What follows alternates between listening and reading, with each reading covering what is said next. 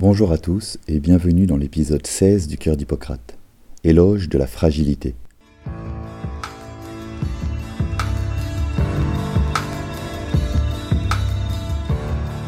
Aujourd'hui, j'ose vous exposer une réflexion à contre-courant, une pensée novatrice pour la société, une pensée qui renverse le paradigme actuel de la santé, mais sur laquelle repose toute ma pratique en soins palliatifs. La quintessence de cette pensée peut se résumer comme suit. La fragilité est le premier moteur du soin et de l'amour. En effet, force et faiblesse participent au même mouvement, mouvement qui permet de mettre en relation les êtres humains, mouvement qui permet l'altérité et l'entraide. Ce mouvement de va-et-vient entre vulnérabilité et puissance est à l'origine même des fondements de la médecine. La faiblesse des uns permet la force des autres. La vulnérabilité des uns permet la dispensation des actes de soins par les autres.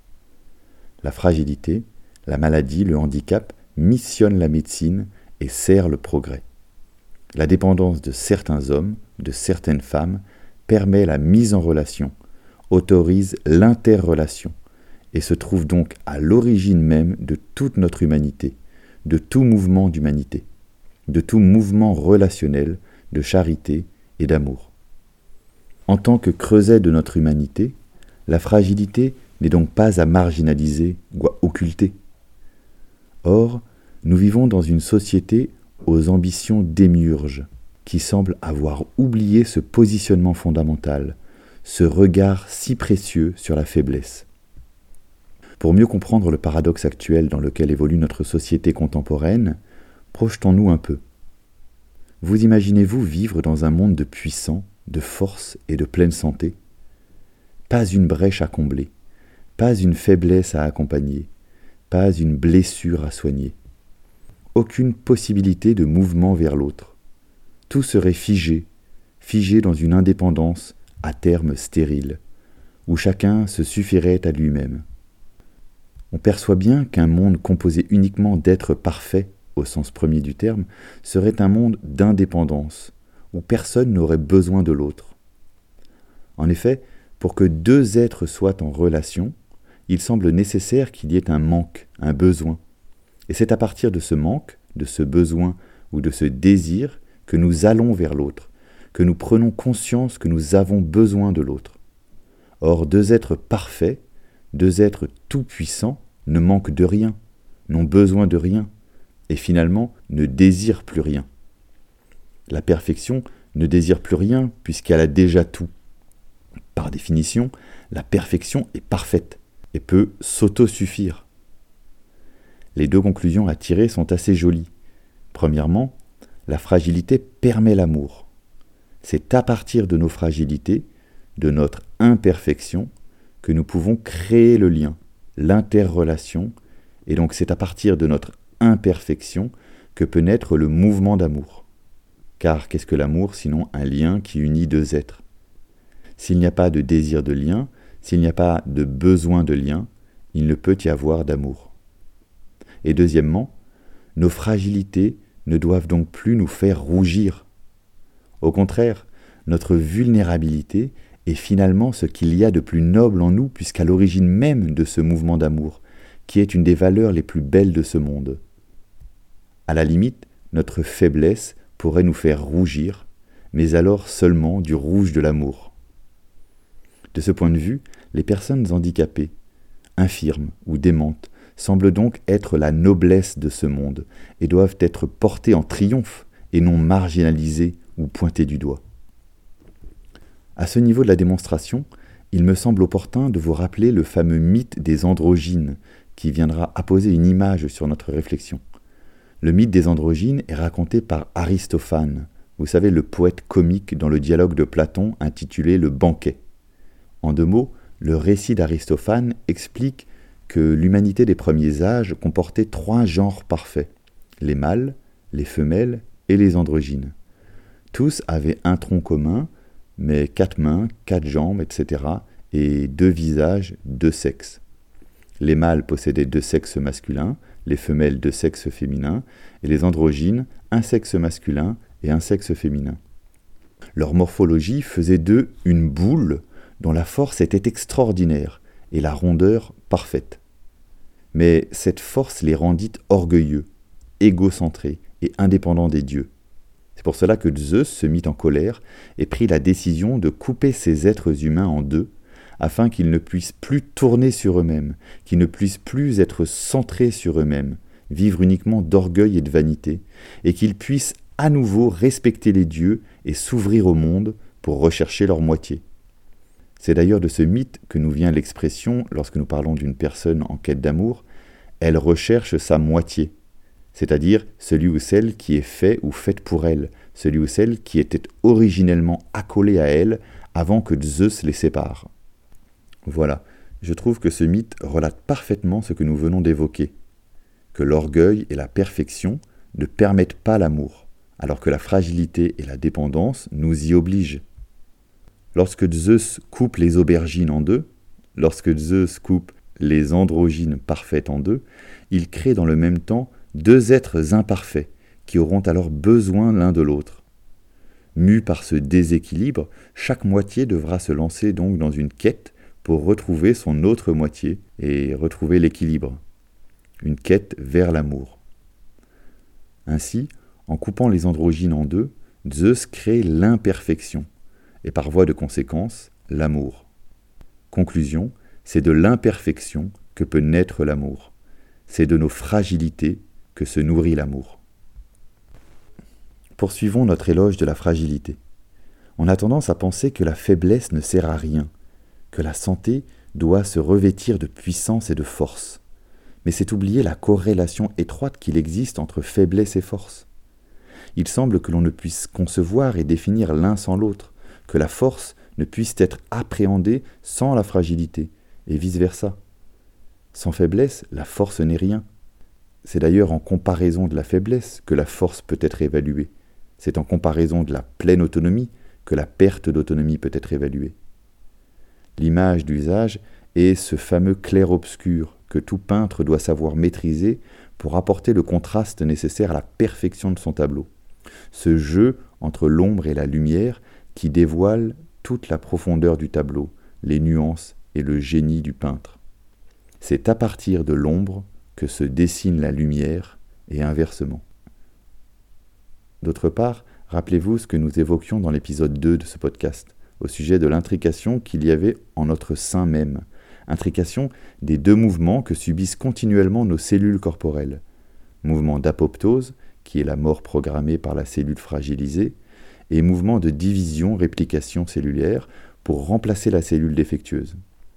Force et fragilité cellulaire sont au service d'un mouvement commun, celui de la vie, celui du maintien en vie de notre organisme.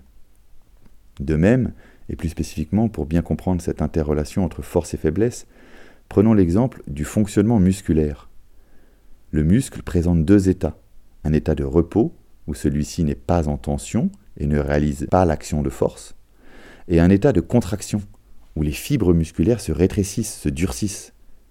Dans le premier état, le muscle peut sembler flasque, fragile, atone, mais il peut aussi nous apparaître comme tranquille, sans tension, sans stress. Tout est question de point de vue. C'est d'ailleurs son état de base, de stabilité. A l'inverse, lors de la contraction, le muscle développe la force, mais il ne peut le faire que sur un temps court et doit revenir à son état de base qui est un état sans force, atone, sans tonus, donc un état de relative faiblesse. Et c'est bien grâce à ce double mouvement que le muscle ne claque pas, ne s'épuise pas et n'accumule pas trop d'acide lactique à l'origine de nos fameuses crampes. Les deux états de force et de fragilité du muscle sont donc importants pour son bon fonctionnement. À travers ces deux exemples de la cellule et du muscle, nous pouvons donc conclure que puissance et faiblesse sont étroitement liées en toute chose et en tout être. Mais continuons. Nous venons de voir que la faiblesse et la fragilité étaient constitutives de notre propre fonctionnement en tant qu'être vivant. C'est bien intéressant tout cela, mais à quoi cela nous sert-il de le savoir? Eh bien, cela me semble très important, car ce rappel de la présence de la fragilité me semble être le premier pas vers l'acceptation pleine et entière de celle-ci. de le savoir est le premier pas vers l'appropriation et l'acceptation. La connaissance comme chemin vers la vérité. Les personnes qui acceptent leur propre vulnérabilité, les personnes qui prennent conscience de leur fragilité, ont un avantage incroyable par rapport aux autres, par rapport à toutes celles et ceux qui se pensent ou s'imaginent tout-puissants. La philosophie stoïcienne peut nous aider à mieux concevoir ce point. En effet, pour Épictète et les stoïciens, c'est en acceptant que le monde soit imparfait, c'est en acceptant nos propres imperfections que nous pouvons être heureux et commencer à vivre sereinement. Pour rappel, l'objectif des stoïciens est d'atteindre l'ataraxie, c'est-à-dire la tranquillité de l'âme, la vie paisible, sans trouble. Petite parenthèse soignante pour les soignants qui écoutent, c'est d'ailleurs à partir de ce terme ataraxie que les laboratoires ont donné le nom d'atarax à cet anxiolytique utilisé contre l'anxiété et les troubles du sommeil notamment. À noter qu'entre un comprimé d'atarax et un cours de philosophie stoïcienne pour lutter contre l'anxiété, mon choix est vite fait. Faites le vôtre. Comme exemple, prenons l'épreuve de la mort, mort qui constitue l'aboutissement de notre fragilité, mort qui constitue notre fragilité la plus ultime. Sur le terrain, j'ai pu constater que ce n'étaient pas les plus forts ni les plus érudits qui mouraient avec sagesse et dans une posture adéquate, mais bien celles et ceux qui avaient accepté au préalable cette part de fragilité dans leur vie et donc jusqu'à leur mort. En effet, les personnes porteuses de handicap, par exemple, qui ont pris pour habitude petit à petit et tout au long de leur vie d'accepter la vulnérabilité, semble mieux préparé à l'accueil de cette dépendance et de cette perte d'autonomie, semble mieux préparé à l'acceptation de la question de finitude. Pour eux, la maladie, la déficience, le handicap, la souffrance et la mort font partie du champ des possibles, du champ naturel de leur vie, constituent, entre guillemets, leur propre norme de vie. Petit rappel sur la question de normativité émise par Canguilhem, confère épisode 7 de ce podcast. Avançons. La plus grande force de l'homme est donc de se savoir faible. L'homme devient véritablement fort et peut entrer avec force, justesse et sagesse dans sa condition humaine lorsqu'il prend conscience de ses fragilités et de sa finitude. Ce n'est que lorsque l'homme prend conscience de cette fragilité qui lui constitue et de cette mort qui l'attend, qu'il devient véritablement invincible et peut accepter de s'abandonner à la dépendance et au mouvement de l'entraide, de l'interrelation et de l'amour. Le mouvement d'amour et de charité ne peut passer que par la fragilité, par la brèche que réalise la fragilité, dans cette volonté de puissance à laquelle l'être humain a tendance à vouloir s'accrocher à tort. J'aime cette petite phrase. Heureux les fêlés, car ils laisseront passer la lumière. Alors bien sûr, ce n'est pas facile d'accepter nos faiblesses, Bien sûr, car nous sommes instinctivement poussés à préférer la puissance et la force. Notre fameux cerveau reptilien, vestige de notre condition animale, nous y rappelle constamment. Et il ne faut pas lui en vouloir à ce cerveau archaïque, car il a subi pendant des milliers d'années une pression de sélection darwinienne, selon la théorie de la sélection naturelle des espèces. À une certaine époque, pour survivre, il a fallu l'écouter, lui obéir. Mais aujourd'hui, l'homme est à l'abri. Il a su sublimer Darwin et ne plus être contingenté par cette fameuse pression de sélection, grâce à son intelligence supérieure. Parenthèse, nous n'avons d'ailleurs jamais été plus forts physiquement qu'un gorille ou un ours. Et pourtant, nous sommes l'espèce dominante. C'est bien que nous avons su nous élever, non pas uniquement par la force et la puissance, mais surtout par le fruit de notre intelligence est le fruit de certaines valeurs propres à l'espèce humaine que les ours et les gorilles n'ont pas, comme l'humilité, le souci du plus faible, ou encore la conscience justement de nos fragilités et de notre finitude, et de l'acceptation de celle-ci. Je conclurai mon propos en vous citant Lévinas, philosophe français du siècle précédent, qui nous a laissé en héritage un merveilleux trait d'union entre fragilité et responsabilité. Je cite Tout se passe comme si l'expérience de la vulnérabilité révélait à l'homme le sens de sa responsabilité. Tout se passe comme si l'expérience de la vulnérabilité révélait à l'homme le sens de sa responsabilité. Pour moi, cette citation revêt deux significations. D'une part, la prise de conscience sur notre propre faiblesse missionne notre responsabilité, nous missionne au devoir de bien vivre, et d'autre part, la vulnérabilité des uns missionne la responsabilité des autres. Et je terminerai cet épisode sur cet hommage que j'ai rédigé en mémoire de toutes ces personnes fragilisées par la force de la vie et aujourd'hui décédées. À travers tous ces accompagnements, j'ai pu éprouver en pratique et faire mienne cette citation de Lévinas. La vulnérabilité de mes patients a révélé le sens de mes responsabilités médicales. Nous avons démontré plus haut que la fragilité est une condition sine qua non de l'amour. Et en tant que médecin généraliste spécialisé en soins palliatifs, de surcroît au contact de mon petit frère Paul, trisomique 21, je ne peux qu'en témoigner. Je suis témoin de cette force qui se dégage de toutes ces postures de fragilité. Je profite de ma position de podcasteur ayant percé les mystères des podcasts pour lancer sur les ondes un immense merci à toutes ces personnes fragiles qui se sont ouvertes à moi, qui se sont confiées, qui ont osé entrer dans cette confiance, dans cette belle relation médecin-patient qui permet le soin et un accompagnement authentique et vrai. Je voudrais tous vous remercier vivement pour ce cadeau de fragilité que vous m'avez offert. Merci pour vos faiblesses qui m'ont dilaté le cœur. Merci pour votre dépendance, pour votre humilité qui a modifié mon regard sur l'accompagnement humain. Je voudrais vous remercier, vous tous, chers patients. Je vous rends ici un hommage bienveillant, car je pense vraiment que je suis heureux et chanceux de vous avoir rencontré, d'avoir croisé votre chemin de vie, votre route. J'en tire beaucoup de joie, d'expérience, de souvenirs partagés. Par ces quelques mots, je fais mémoire. Je suis votre mémoire. Je suis une partie du témoin de cette trace que vous souhaitiez laisser sur Terre, une partie de cette trace que vous souhaitiez laisser pour l'humanité à laquelle vous avez appartenu. Trace d'amour, trace de joie, sagesse, humilité, abandon. Merci à tous pour tout ce que vous m'avez partagé, pour tout ce que vous m'avez transmis à travers vos regards, par ces mots, par ces gestes, parfois par ces silences, en tout état de corps, tout état d'âme et tout état d'esprit. Merci pour ces fragilités grâce auxquelles je me suis senti confirmé dans mon engagement à vos côtés. Merci pour ces faiblesses à partir desquelles j'ai pu vous accompagner, à partir desquelles j'ai pu exercer mon art médical. Merci pour votre dépendance, pour laquelle je me suis retroussé les manches, pour laquelle je me suis levé chaque matin.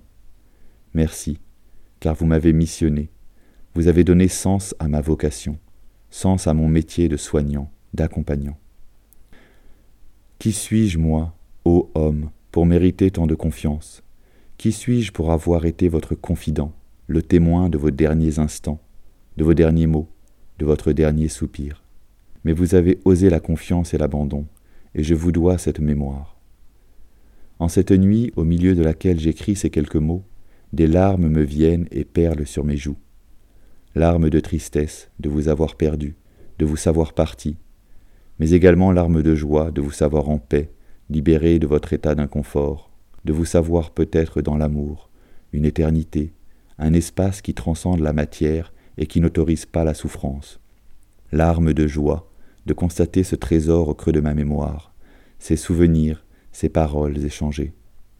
Larmes d'espérance d'un jour peut-être vous retrouver, mes chers amis défunts, merci pour cette vulnérabilité que vous avez offerte au monde. Vous auriez pu faire le choix de rester dans cette maîtrise, de ne pas accepter cette perte d'autonomie qui a permis cette relation, cette interrelation, et donc tout ce mouvement d'entraide et d'amour. Mais vous l'avez fait, vous avez choisi l'être plutôt que le faire, vous avez choisi le lien, vous avez choisi de vous laisser faire. Vous auriez pu choisir le suicide ou bien l'euthanasie, mais vous avez choisi la vie jusqu'au bout, aussi difficile eût-elle été.